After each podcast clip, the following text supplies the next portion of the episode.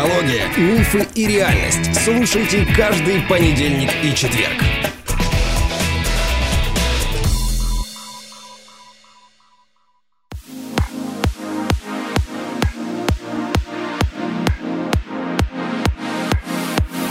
Добрый день, дорогие наши слушатели, подписчики.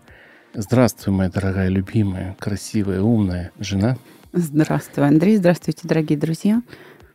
Сегодня у нас мнусь, потому что не знаком с этой темой, но тема достаточно, как мне Александра говорит, сложная. Я в ней плаваю, не знаю.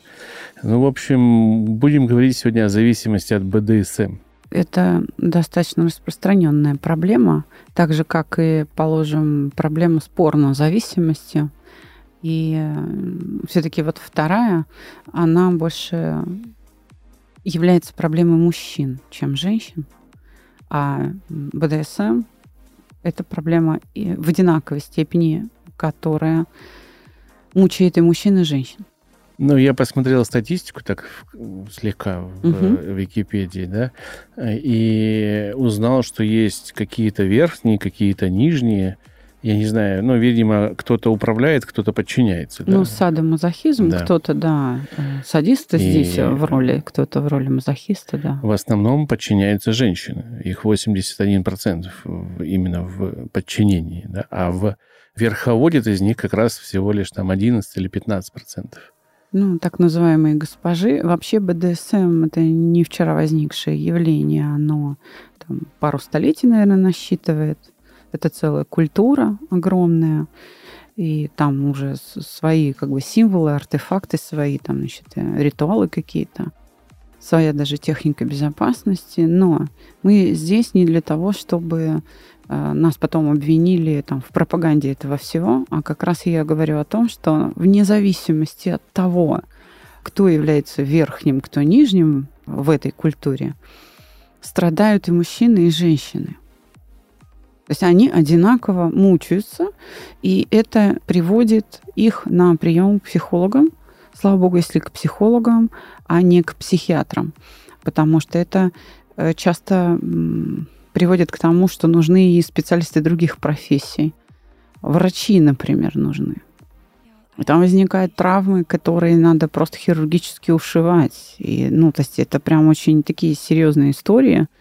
Э, люди, при всем при том, что имея травмы, которые э, сложно лечить, которые плохо заживают, они все равно продолжают это делать, потому что э, по-другому у них не наступает разрядка сексуальная. То есть оргазм невозможен в других условиях. И вот это является проблемой. То есть люди не могут другим способом получать сексуальное наслаждение. Я маленькую справочку историческую дам. Все-таки, опять же, прочитал, что первое упоминание об этом действии, да, об БДСМ действиях э, были еще в Помпеях найдены. Ну, значит, это тысячу лет уже. Да, в греческих раскопках были найдены, в итальянских раскопках были найдены. В 17 веке начали это описывать как явление. И вот Маркиз де Сад... в литературе появилось, да? да? Маркиз де Сад, он яркий представитель художественной литературы, который сделал из этого движения что-то тайное и в то же время желанное, да, то угу. есть то, как он это описывал. Пиарщиком стал, да? Да, он стал пиарщиком, и благодаря, наверное, ему это все вот э, начало распространяться в просвещенной Европе угу. и получило достаточно сильное распространение. Но меня интересует здесь вопрос психологически. Опять же, почитав немножко в интернете, я э, нашел очень много статей, что людям, которые зависят от БДСМ, не нравится, когда их унижают или морально как-то ими управляют, и даже, может быть, физически какие-то страдания доставляют им, да, когда они не в процессе не со своим партнером, а вот где-то на улице, в другой ситуации, они от этого испытывают хуже даже э, эмоций, чем обычный человек, потому что, возможно, они это расценивают по-другому, да, и как это объяснить тогда, если он зависим от этого действия, почему он, собственно говоря, не может это терпеть в обычной жизни? потому что они э, крайне уязвимы. Эти люди жалуются на приеме у меня, например, в нашем проекте жалуются как раз на хроническое чувство незащищенности. То есть это люди, которые с детства, там, с каких-то вообще самых э, молодых э, лет не помнят ощущение счастья. И от них я чаще всего слышу одну и ту же фразу, прям практически под копирку. Я хочу почувствовать себя живым или хочу почувствовать себя живой. Только вот помещая себя в какую-то опасность, они попадают в привычные обстоятельства и знают, э, что с этим делать. Причем они большое количество опасностей э, пережили когда-то давно, да, и когда эта хроническая опасность прекращается, они адаптируются к социуму, но они в этой опасности, как правило, всегда проигрывали. Всегда проигрывали. Но в друг, других моделей поведения у них не сложилось. То есть этот опыт такой неудачный. Им приходилось это терпеть. И они знают, как это терпеть. И поэтому уже дальше, чтобы восстановить вот это душевное равновесие, нужна какая-то сублимация. Но то, что они безгранично, так скажем, ранимы, это правда. И поэтому их уязвимость приводит к таким чудовищным искажениям в поведении. Хочу с вами поделиться секретом, что ваш супруг или супруга или близкий человек а, может принадлежать к этой культуре, вы можете об этом даже не знать. Вообще ничего. Причем вы можете его не, не взять с поличным годами, даже десятилетиями. Настолько это тщательно скрывается. Да, действительно, культура, общество порицают это. И не просто так это порицают. Не стоит верить интернету, что все так безобидно, добровольно, и есть какие-то стоп-слова, которые могут остановить всякое бывает, прямо скажем. Эти люди оказываются жертвой преступников в буквальном смысле. Они а, могут потом с удивлением обнаружить, приходя в какой-то клуб или там в какое-то сообщество, где вот это вот а, все происходит, ничего не подозревая, они могут стать жертвой шантажа, увидеть, э, что была видеосъемка, все это выкладывается в сеть, их потом шантажируют, и люди кончают жизнь самоубийством. То есть это все очень такие опасные, скажем так, увлечения. И мало того, что ты эмоционально уязвим, так ты еще становишься уязвим социально. И это уже то, на что они не рассчитывают. И, конечно, здесь им нужен какой-то выход. А выход только один – прекратить этим заниматься. Только один.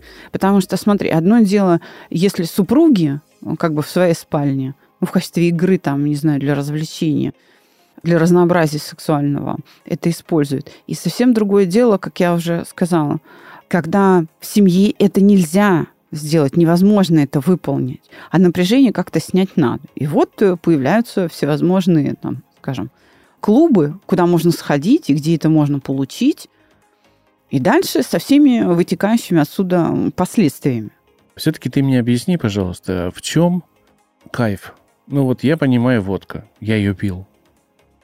А, а, сейчас я это порицаю, осуждаю, но я ее пил, я знаю, в чем опьянение состоит. Да, я становлюсь веселее, расторможенный, гуляю там, а, там, понимаю, в чем зависимость от сигарет. Такой ритуал прикольный, да, дым красивый, это все в голове складывается, ты начинаешь как бы думать, ты мыслитель. А, там запрещенные вещества тоже доводит.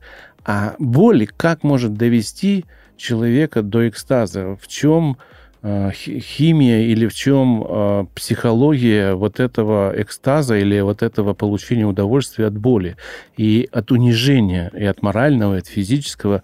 В чем фишка? Я вот правда не пойму. Фишка в оргазме. То есть это очень мощное и вполне естественное состояние человека. Это очень мощная и очень биологически значимая реакция. Она подкрепляет все, что ему предшествовало, включая боль. Вот она подкрепляет и создает вот такое чудовищное сочетание, такой фьюжн, совмещает несовместимое. по большому счету, механизм-то идентичен всему тому, что ты перед этим перечислил. Опьянение, эйфорическое состояние, оно, мягко говоря, тоже не очень приятное. Ты там теряешься где-то в пространстве, у тебя пошатывающаяся походка, заплетающийся язык. Потом, когда протрезвеваешь, ну, во-первых, само похмелье, оно очень такое, голова болит и все, да, с, с этим связано. Ну, хорошо, если только голова. А у наркоманов ломки такие, что ноги отнимаются, понимаешь, людей то в жар, то в холод бросает и так далее. А сколько стыда, когда им показывают, как они себя вели на новогодних корпоративах, перебрав да, этого алкоголя, то, ну, э, уж казалось бы, должно давно быть все заблокировано. Но, тем не менее, сам по себе момент вот этого опьянения, он утихомиривает какую-то душевную боль. Ровно то же самое происходит с приверженцами БДСМ, ну, стиля сексуальных отношений. Ровно то же самое. Потом, когда все эти пытки заканчиваются, после оргазма человек приходит в себя, а, он обнаруживает, скажем, синяки или ожоги от там, сигарет, или, скажем, ему надо залечивать раны, если на тебя там капали воском, ну, в общем, там очень много чего есть. Это еще хорошо, если так. А если ты участвовал в какой-то групповой истории, и у тебя, извиняюсь, разрыв прямой кишки, то тебе нужна вообще хирургия. То есть ты попадаешь в проктологию, Потом, это же ведь могут быть и вагинальные какие-то разрывы. То есть это могут быть э, какие-то травмы сосков. То есть это очень много чего может быть. А это уже ликвидировать такие последствия в медицинских учреждениях, в условиях стационара нужно. И при том не всегда успешно это можно. Ну, то есть получается, сделать. что человек сам себя калечит в конечном да. итоге, и что потом? А, он остается калекой и уже не может получать эти удовольствия? Да, и тогда он появляется на приеме у специалистов типа нас психологов или психиатров. Что делать, да? Да, потому что, к желание примеру, есть? вот, да, желание есть, по-другому он не может, и не может и физически, потому что там швы, там, ну, то есть у тебя как бы выбор, либо-либо. Вот. И дальше начинаются все эти проблемы с антидепрессантами, с, ну, то есть э, все, все вытекающее отсюда. Смысл а, при... жизни теряется, да? Да, при порнозависимости хотя бы травм нет. Это, так сказать, мастурбация, вот э, экран, ты на это смотришь и, собственно, таким образом разряжаешь. Ты хотя бы себе, ну, так скажем, этим не вредишь. Очень, может, неуместно будет, но насчет травм при просмотре порно анекдот есть очень старый, с бородой такой, когда приходит человек э, к доктору, у него две руки завязаны, обвязаны бинтами. Доктор спрашивает, ну, давайте я вам, значит, все помажу, полечу, расскажите, что произошло. Он такой, доктор, вы пока обрабатывайте, я вам расскажу, конечно, но вы не поверите. Он говорит, ну, рассказывайте, и обрабатывает раны. Пациент говорит, я пришел домой в пятницу, тяжелая неделя, решил расслабиться. Включил любимый фильм порно, где там любимые актрисы, актеры, все делают так нежно, так красиво. Он говорит, ну, и а при чем-то руки? Он говорит, и заснул. Ну да, да, с бородой такой анекдот.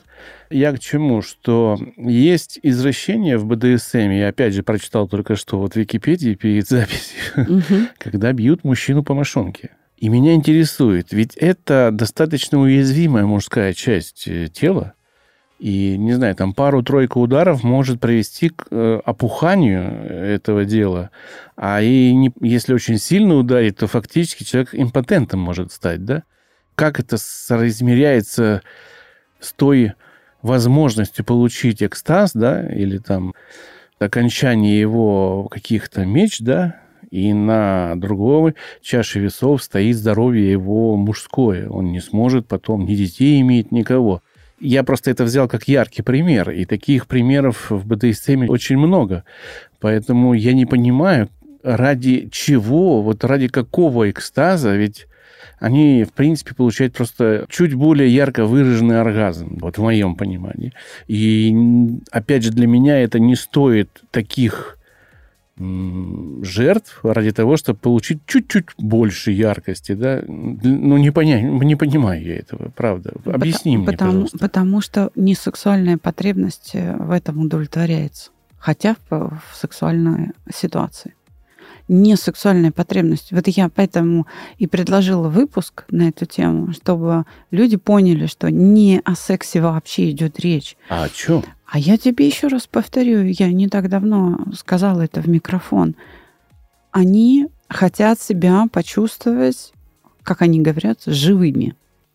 То есть, а, чтобы все а, краски, все ощущения, так сказать, жизни, восприятие жизни в целом обострилось. То есть у них такая депривация социальная и вообще сенсорная депривация – это их постоянное, что ли, фоновое состояние, из которого они хотят выйти. Я подобного рода а, желания наблюдала, например, у тяжело больных детей – вот когда ребенок очень долго лечится, ну, неважно, там, не знаю, проблемы с животиком, с кишечником какие-то проблемы, или там, ну, неважно с чем, да, ортопедические больные, вот детки, они месяц, два, полгода, год по вот этим реанимациям, по больницам, и, наконец, их выписывают. И говорят, ну все, слава богу, ты, так сказать, можешь учиться. А его класс уже на год или на два впереди. А ребенок все это время не учился. Он потерял друзей, он потерял возможность заниматься увлечением, потому что уровень здоровья низкий.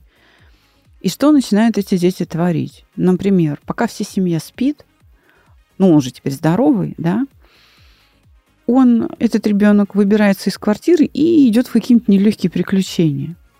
И когда семья просыпается, утром видит, ребенка нет. Они начинают ему трезвонить там, что, где ты.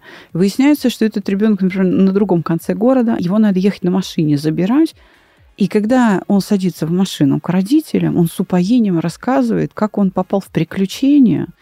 Девочка расскажет, как за ней какой-нибудь там э, мужик гнался, хотя он, может быть, вообще хотел понять, что здесь ребенок в 6 утра или там в 4 утра вообще делает один на улице. Может, он вообще хотел подойти и сказать, так, давай родителей найдем или милицию вызовем. Но они, в общем, в драки какие-то вписываются вот в такие вот. Потом убегают и, в общем, и часто придумывают себе эту опасность, потому что из социума-то они на пару лет выпали, ну, даже на полгода, да, и они не, не понимают, на самом деле, это опасная ситуация или нет. Но э, в этот момент вся сенсорика э, обостряется, потому что они считают, что они находятся в опасности. И просто захлебываясь от слюней, от восторга, они, значит, рассказывают, что вот э, со мной это случилось. Зачем, говорят родители. И дети все время отвечают, я хотел себя почувствовать живым. Ну, то есть вот эта рутина наша, как мы ее называем, дом-работа, дом-работа, а, хотя для меня она очень приятная. Я получаю удовольствие на работе, да, пишу подкасты, разговариваю с подкастерами, пишу, пишу чужие подкасты, обрабатываю чужие подкасты – работаю над звуком, работаю над проектом на постере, работаю над, над проектом чувств покоя. Домой прихожу, там разговоры. А вот дочь вчера пришла, говорит, я игру сделала, научилась, она у нас... Э, Программист. Да, геймдев, э, учится на программиста, и вот у нее первый раз в жизни она сделала что-то, где какой-то герой, значит, э, выполняет какие-то упражнения. А ее послушал, потом вот с тобой мы поговорили, да? Да. пообщались на какие-то темы нам нужные. Дальше я там поиграл немножко в компьютер.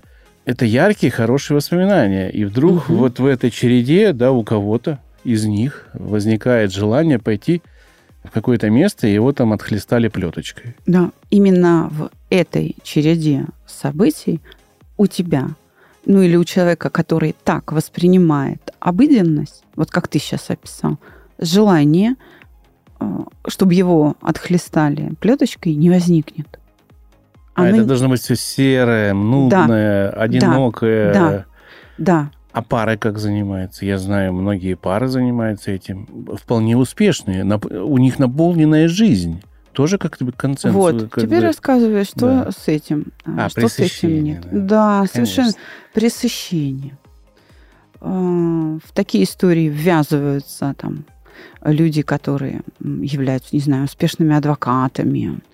Кстати, среди программистов много этого всего. Потому что, да, ты сидишь, как бы, у тебя все время одни и те же запахи, у тебя все время одна и та же поза, у тебя все время одни и те же задачи, одни и те же впечатления. Но мозгу нужны впечатления. Мозгу очень нужно разнообразие.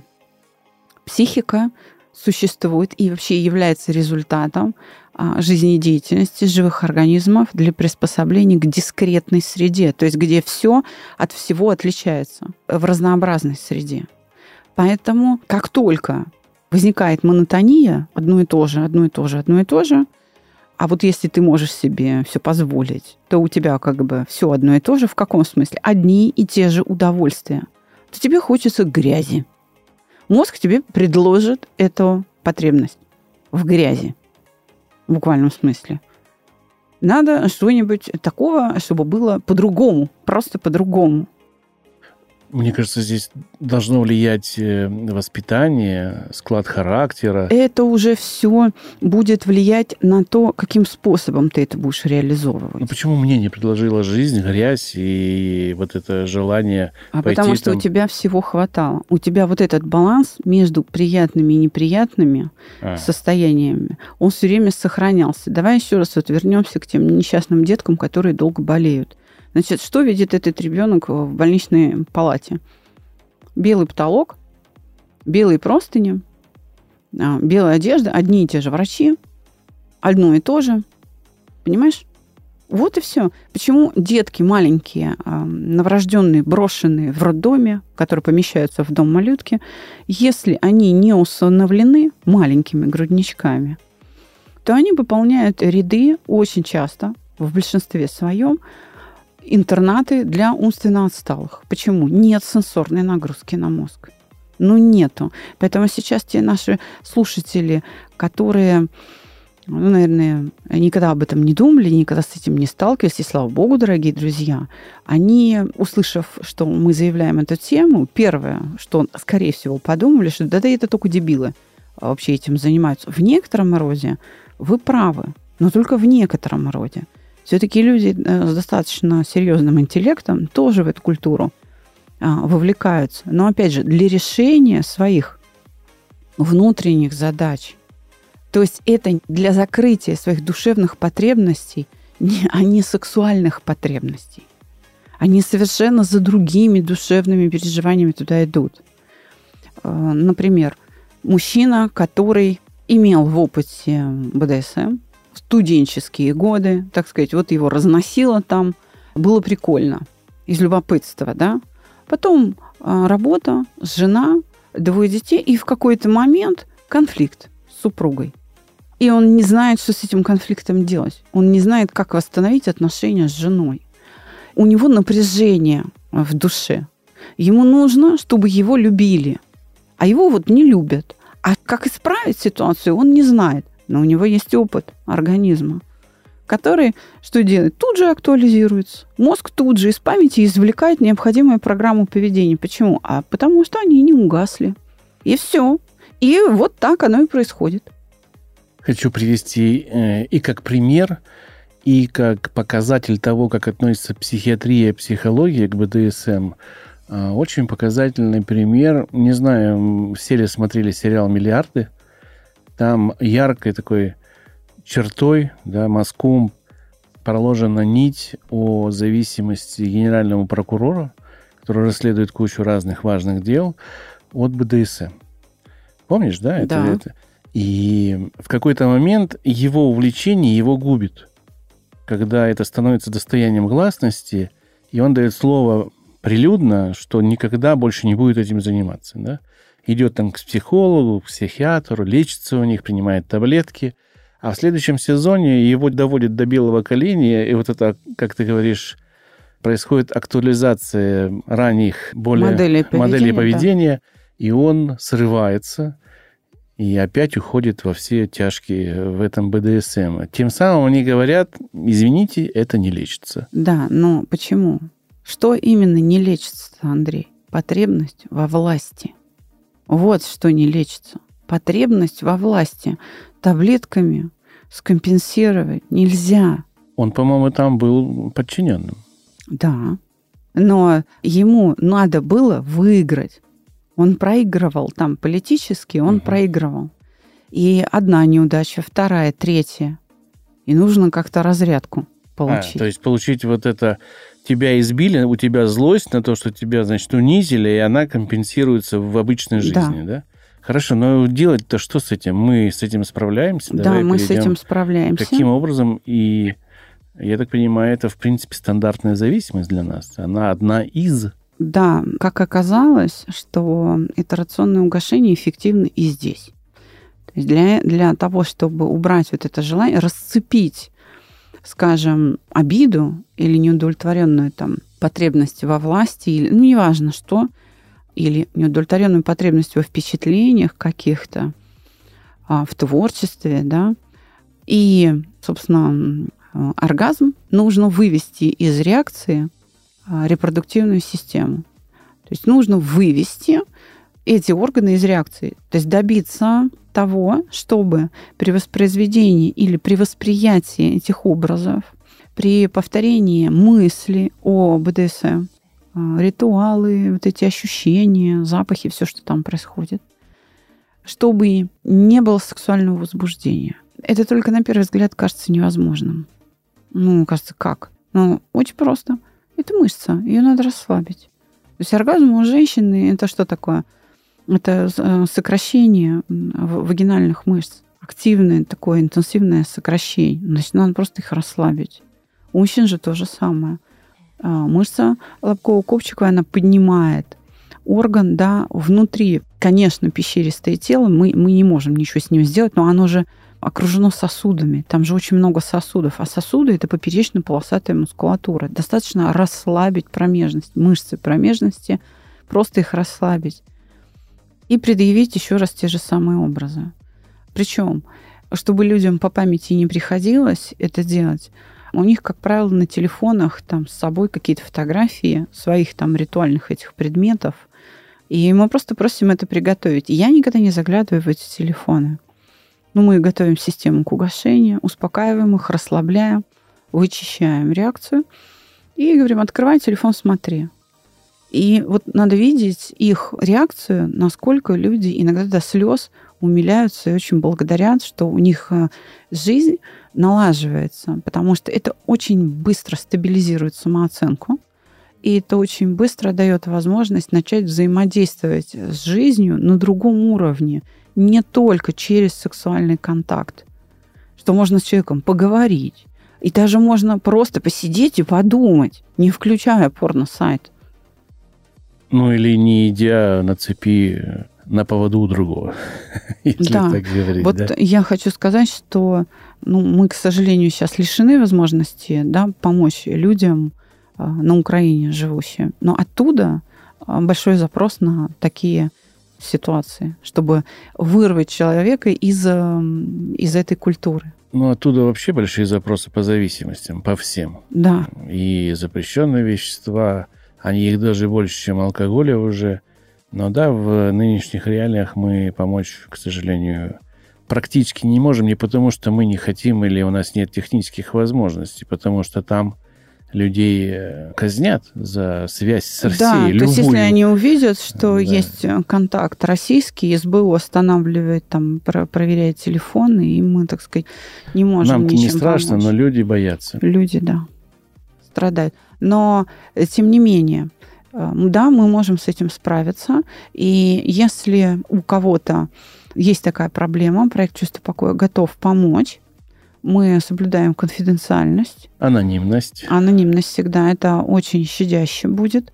И на самом деле программа для работы с э, именно БДСМ-зависимостью, она гораздо короче, чем программа работы с наркотиками, например. Так что здесь мы довольно сильны, и здесь не надо приезжать в офис, мы можем и онлайн дистанционно работать. В общем, тема сегодняшняя, которую мы подняли, для меня была, не знаю, котом в мешке. Я о ней ничего не знаю, у меня нет никакого опыта. Но я, в принципе, понял, что мы эту проблему решаем угу. успешно достаточно. И я понял, что осуждать нужно, наверное, зная причины, по которым люди приходят в это. Иногда, может быть, у них нет вы, выхода другого, да, как-то себя подбодрить в этой жизни, что ли, да. Всем желаю любви, мира и освобождайтесь от этих привычек, но мы вас не осуждаем, приходите. Нет, да, мы поможем. Мы все-таки работаем как психологи, а не как представители культуры. И оцениваем вас не с точки зрения культуры, хорошо-плохо, а с точки зрения вашего душевного комфорта. Всего доброго. До свидания.